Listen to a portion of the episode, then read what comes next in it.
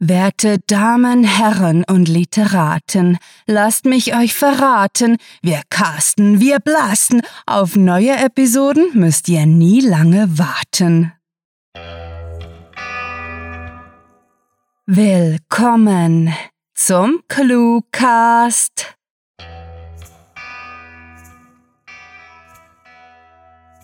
Liebe Freunde da draußen, Ganz egal wo, wie und wieso ihr den Cluecast hört, ob in der Badewanne, zum Einschlafen oder im Pendlerzug, wo wir eure einzige Hoffnung darauf sind, in eine Welt abzutauchen, in der ihr das bedeutungslose Gelaber des Platznachbarn vergessen könnt. Es freut uns, dass ihr bei uns seid. Jedoch haben wir an dieser Stelle eine Bitte an euch, denn wie ihr euch denken könnt, liegt unser Erfolg in euren Händen. Wenn ihr mögt, nehmt euch doch ein paar Minuten Zeit auf iTunes oder Stitcher eine Bewertung für uns zu verfassen und euren Freunden von unserem megalotastischen Programm zu erzählen. Wir werden es euch danken. Und jetzt, ohne weitere Umwege, viel Spaß mit der Kurzgeschichte.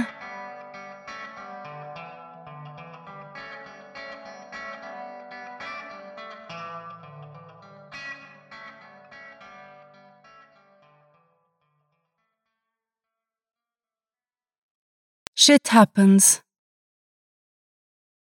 Im Alter von sechs Jahren hatte Gunther die grandiose Idee gehabt, sein Frühstück mit einer Gabel aus dem Toaster herauszufischen. Dank der Sicherung hatte er den Vorfall mit leichten Verbrennungen überlebt. Shit! Ächzend versuchte er das große Einmachglas auf seinen behandschuhten Fingern zu balancieren, scheiterte aber, so dass der Samencontainer mit einem lauten Scheppern auf dem Boden aufschlug und das Plastiksiegel absprang. Frustriert kickte er gegen das deckenhohe Kellerregal, das gefährlich ins Wanken geriet, bevor er sich bückte, um das verunglückte Glas zu inspizieren und erneut zu versiegeln. Man sollte meinen, es gebe genügend Geld für anständige Regale, murmelte er genervt und sah sich kurz in dem kahlen Tresorraum um. Ein Gang durch die Dekoabteilung hätte auch nicht geschadet, sinnierte er und bemerkte dabei nicht, wie die schwere Tür hinter ihm ins Schloss fiel. Als er neun gewesen war, war er bei dem Versuch, einen Regenwurm vom Angelhaken zu retten, beinahe in dem eiskalten Teich hinter dem Haus ertrunken. Zum Glück war Vater McDowell, der ehemalige Schwimmtrainer und Priester seines Internats, sofort zur Stelle gewesen. Entnervt lehnte er sich auf dem Bürostuhl zurück, entledigte sich seiner Handschuhe und verharrte kurz, bevor er eilig damit begann, den letzten Logbucheintrag der Woche zu schreiben. Gunther gefiel das abgeschiedene Leben hier, mitten im arktischen Ozean, hatte er doch nirgends sonst so viel Anschluss zu gleichgesinnten Wissenschaftlern und er war stolz auf seine Arbeit, denn er war überzeugt, dass der weltweite Saatguttresor irgendwann eine entscheidende Rolle im Überleben der Menschheit spielen würde. Trotzdem, manchmal gab es eben Tage, die nicht schnell genug vorbeigehen konnten, und heute war so einer. Sobald er alle Formalitäten erledigt hatte und Tresorraum 1 für die Montagsschicht vorbereitet war, würde er hier alles stehen und liegen lassen, sich zu Hause endlich ein Bier gönnen und den Svalbard-Posten lesen. Bis dahin aber tippte er fleißig die Archivnummern der heute neu eingegangenen Samen aus Sri Lanka ein und kaute abwesend auf seinem ausgelutschten Kaugummi herum.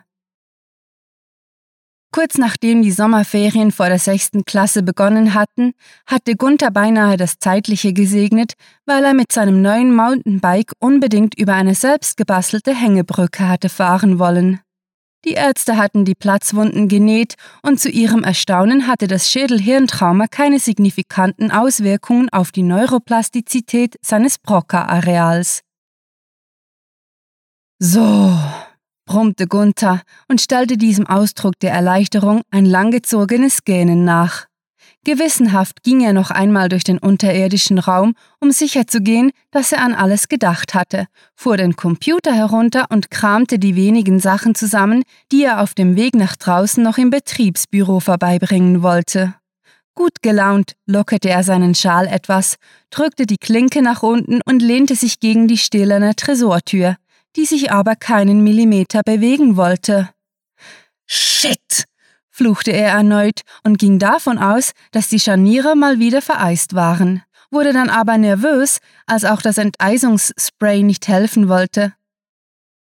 Gunther verpasste seinen Abschlussball, weil er das Handbuch seines Verstärkers nicht hatte finden können, diesen aber dennoch hatte reparieren wollen. Zu seinem Glück hatte er nur wenig Rauch inhaliert und die Versicherung war davon ausgegangen, dass die maroden Stromleitungen für den Brand verantwortlich gewesen waren. Ungeduldig lauschte er dem Freizeichen, währenddem er, soweit es das Kabel des internen Telefons erlaubte, vor dem Schreibtisch auf und abstapfte.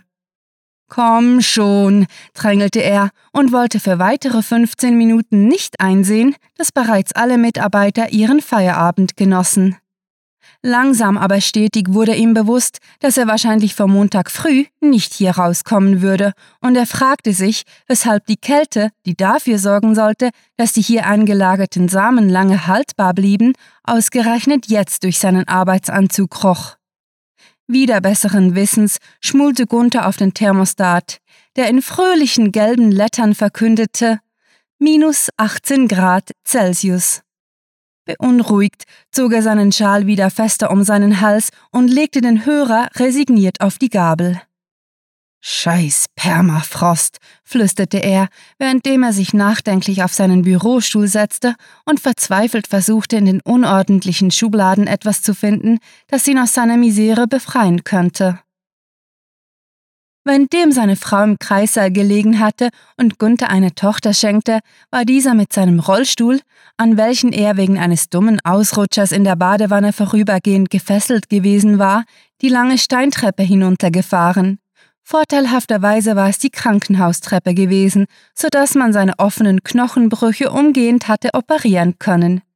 Zitternd hatte sich Gunther unter dem Schreibtisch ein behelfsmäßiges Nachtlager aus seiner gletschertauglichen Arbeitsmontur und einer vergessenen Wolldecke gebastelt und saß nun mit gefrorenen Haaren und Augenbrauen da und gab die Hoffnung nicht auf, dass irgendjemand ans Telefon gehen würde.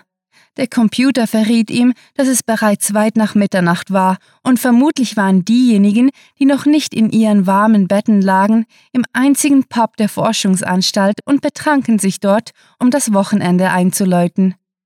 Verflucht, hörte er seine heisere Stimme und wusste sofort, dass er, sollte er nicht bald hier rauskommen, mindestens eine Lungenentzündung davontragen würde. Es darf nicht wahr sein, riskierte er sich gedanklich. So soll es also mit mir zu Ende gehen? Letzte Woche, bei einem geselligen Betriebsausflug seiner Forschungsgruppe, wäre Gunther beinahe ums Leben gekommen, weil er es für richtig gehalten hatte, die Schlittenhunde etwas zu verwöhnen und nicht daran gedacht hatte, dass sich auch Eisbären für seine Dosenravioli interessieren könnten. Er war ganz schön erschrocken, als er den Leiter gesehen hatte, der mit einer gezogenen Flinte auf ihn zugerannt war. Um sich wach zu halten, las Gunther das IT-Handbuch, welches er hinter dem Schreibtisch gefunden hatte, zum wiederholten Male, war aber von seiner Strategie nicht sonderlich überzeugt, da der Inhalt ihn eher an eine Lehrstunde in Kryptologie erinnerte. Also entschloss er sich dazu, nochmal durch die Regalgänge des Tresorraums zu joggen und einige Hampelmänner zu machen. Das würde ihn wenigstens kurzfristig warm halten und sein Blut wieder zum Fließen bringen.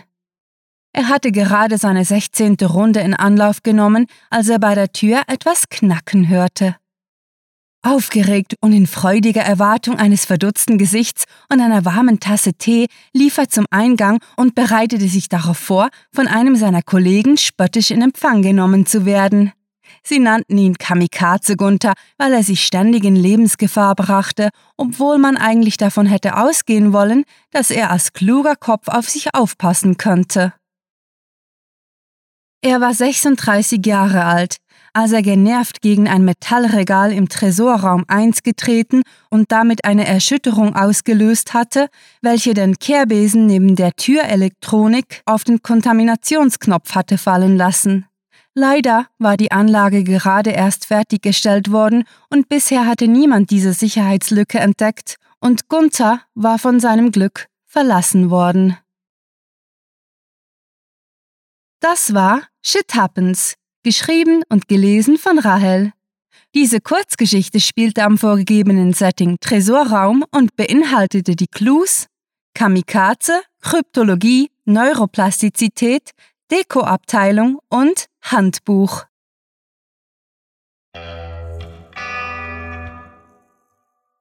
Da euer unerwünschter Platznachbar in der S-Bahn mittlerweile mit offenem Mund einen Apfel frisst, pardon, isst und euch mit diesem unflätigen Gehabe quält, wollen wir euch nicht im Stich lassen. Gerne erzählen wir etwas mehr über unser Projekt, für das wir euch heute dreist vor der Kurzgeschichte um Aufmerksamkeit gebeten haben. Clue Writing, das Literaturprojekt mit Kultfaktor, unterhaltet euch jede Woche mit zwei brandneuen Kurzgeschichten, in denen jeweils fünf Clues, also Stichworte und ein Setting vertextet werden. Bestimmt sitzt genau jetzt jemand in eurem Waggon und liest auf seinem Smartphone eine Clue-Writing-Story. Hinzu kommt seit nun bald einem Jahr der Cluecast, den ihr gerade hört. Unter engagierter Mithilfe unserer Sprecher transportieren wir acht bis zehn Stories pro Monat zu und in eure Ohren. Und das in bester Hörbuchqualität. Nur dreht die Lautstärke nicht zu weit auf, sonst verpasst ihr noch die Haltestellenansage. Oder verliert euer Gehör, was angesichts unserer Podcast-Weltherrschaftspläne eine Katastrophe wäre. Besucht die Helden des Cluecast auch auf ihren Seiten und vergesst nicht, dem Echo ihrer Stimmen zu folgen.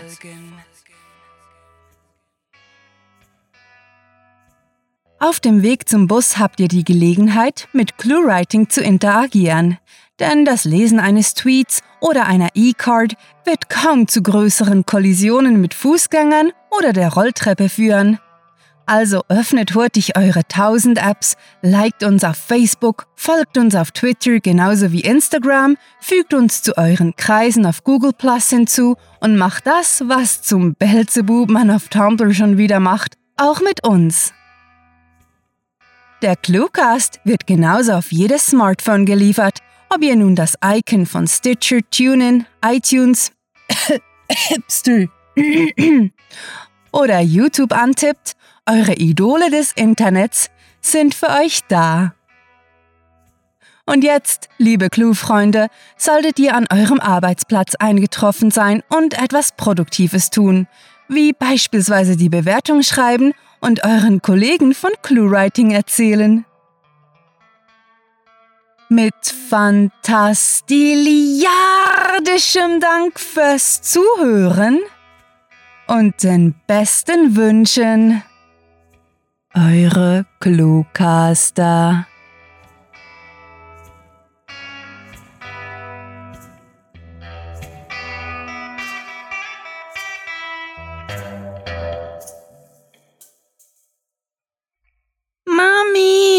Ich habe ClueWriting kaputt gemacht.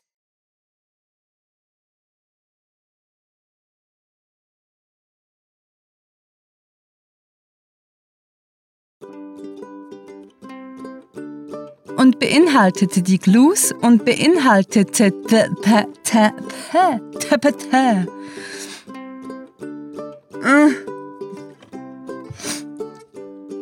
I'm a Scatman.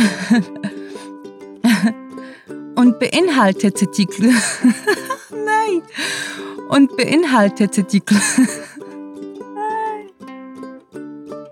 Trotzdem, trotzdem, trotz. Drrr.